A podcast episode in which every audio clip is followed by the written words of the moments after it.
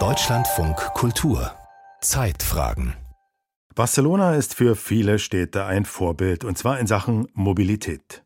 Denn dort sollen in der gesamten Innenstadt fast autofreie Quartiere entstehen, Super-Ies, Superinseln, in denen private PKWs nur eine Nebenrolle spielen. Die Stadt grüner und lebenswerter zu machen, war eines der Kernversprechen der linksalternativen Bürgermeisterin Ada Kolau, die hier seit 2015 regiert. Jetzt, zum Ende ihrer zweiten Amtszeit, laufen die Bauarbeiten auf Hochtouren. Im Echample, dem dicht bebauten Viertel aus dem 19. Jahrhundert, sollen dem Autoverkehr dabei in den nächsten Jahren 33 Hektar abgezwackt werden. Julia Macher hat sich das mal angesehen. Der Sound der Stadt klingt derzeit so. Die Ecke Rocafort mit Conseil de Saint ist eine von über einem Dutzend Großbaustellen der Stadt. Die beiden Straßen im Echample mit täglich 350.000 PKWs, eines der verkehrsreichsten Viertel Europas, sind über mehrere hundert Meter auf einer Spur für den Verkehr gesperrt. Bagger reißen den Asphalt auf, Granitplatten werden verlegt, Bäume gepflanzt. Die beiden ehemaligen Durchgangsstraßen wandeln sich zu grünen Achsen. Private PKWs dürfen auf ihnen ab April nur noch in Ausnahmefällen und im Schritttempo zirkulieren. Aus der Kreuzung selbst wird ein begrünter Platz, einer von 21 geplanten, mit Bänken für Anwohner, einem Klettergerüst für Kinder. Jonathan Rodriguez betreibt an der Ecke einen kleinen Fahrradladen. An die Absperrungen vor seiner Ladentür hat er sich fast schon gewöhnt. Natürlich ist das nervig, der Lärm und der Schmutz. Aber ich glaube, dass der Wandel letztlich einer zum Besseren sein wird, mit mehr Platz für Radfahrer und Fußgänger. Ich kenne das Modell aus meinem Viertel, auf der anderen Seite der Stadt. Da sind jetzt wirklich mehr Leute zu Fuß unterwegs. Auf der anderen Seite der Stadt, westlich der Gran Via, ein paar hundert Meter Richtung Meer, liegt die Super Illa San Antoni, eines von zwei Pilotprojekten, mit denen die Stadt für ihre Idee zur Verkehrsberuhigung werben wollte. Kinder toben zwischen Blumenkübeln, zwei ältere Herren beugen sich konzentriert über ihr Schachbrett. Antonio Roch bedient noch schnell eine Kundin, dann streift sich der Obsthändler die Hände an der grünen Schürze ab, hält für ein paar Sekunden das Gesicht in die blasse Wintersonne. Am Anfang hatte ich so meine Zweifel, vor allem was die Anlieferung der Waren angeht. Aber so wie es aussieht, kann ich mich eigentlich nicht beschweren. Das mit den Lieferdiensten ist zwar weiter ein Problem, aber den Platz so voller Leben zu sehen, das macht einfach Freude. Und das Geschäft profitiert auch.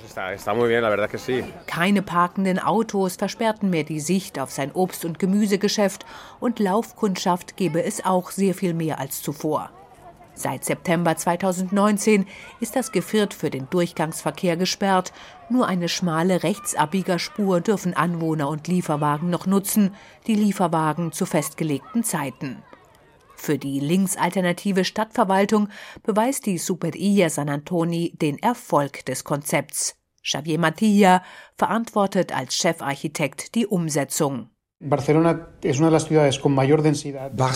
ist eine der dichtest besiedelten Großstädte Europas und hat wenig Grünflächen. Wenn wir die Luftqualität der Stadt und die Lebensqualität der Menschen verbessern wollen, bleibt uns eigentlich gar nichts anderes übrig, als den Straßenraum umzuwandeln und den Autos weniger Platz zu geben.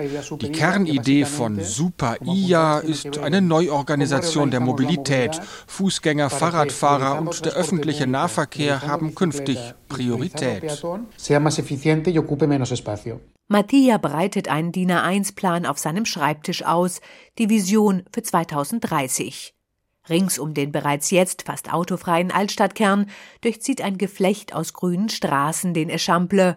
Jede dritte Straße soll dann verkehrsberuhigt sein, nicht in Teilabschnitten oder kleinteiligen Tempo-30-Zonen, sondern jeweils über die gesamte Strecke.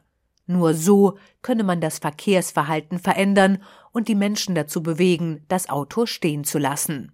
Unser Ziel ist ein systemischer Wandel. Wir wollen, dass der Verkehr nicht nur in den autofreien Zonen zurückgeht, sondern auch in den Straßen ringsum. Auch da reduzieren wir den Platz für private PKWs durch Busspuren und Fahrradwege. Mattia sieht darin auch eine Form von ausgleichender Gerechtigkeit. Derzeit nehmen private PKWs durch Straßen und Parkplätze etwa 60 Prozent des öffentlichen Raums ein, aber innerhalb des Stadtgebiets wird nur jede vierte Strecke mit dem Auto zurückgelegt, jede dritte zu Fuß, der Rest per Fahrrad oder mit Bus und Bahn.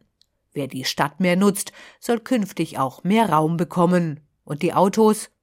Als das Konzept Superia Barcelona vorgestellt wurde, prognostizierten Kritiker, die grünen Achsen würden den Verkehr lediglich auf andere Straßen verdrängen.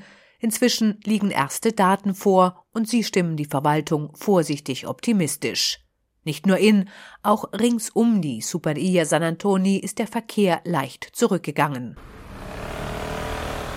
Dennoch, eines der größten Probleme Barcelonas lösen die Superinseln nicht. Seit Jahren übersteigt die Stadt regelmäßig die europäischen Grenzwerte für Stickstoffdioxid und Feinstaub. Laut einer Studie des Forschungszentrums IS Global sterben jährlich fast 3000 Menschen vorzeitig an den Folgen von Luft- und Lärmverschmutzung. Gesundheitswissenschaftler Mark Neuwenhusen hat die Studie geleitet. Die Super Ilja ist ein guter Anfang, aber die Pläne reichen nicht aus. Denn einen Großteil des Verkehrs verursachen Pendler.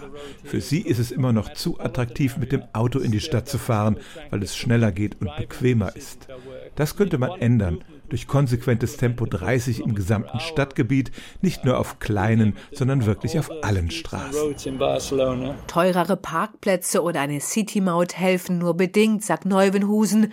Autofahrer seien in der Regel bereit, für Bequemlichkeit einen hohen Preis zu zahlen. Die Stadtverwaltung verzichtet vorerst auf weitere Einschränkungen für Autofahrer. Kein Wunder, im Mai wird in Barcelona gewählt.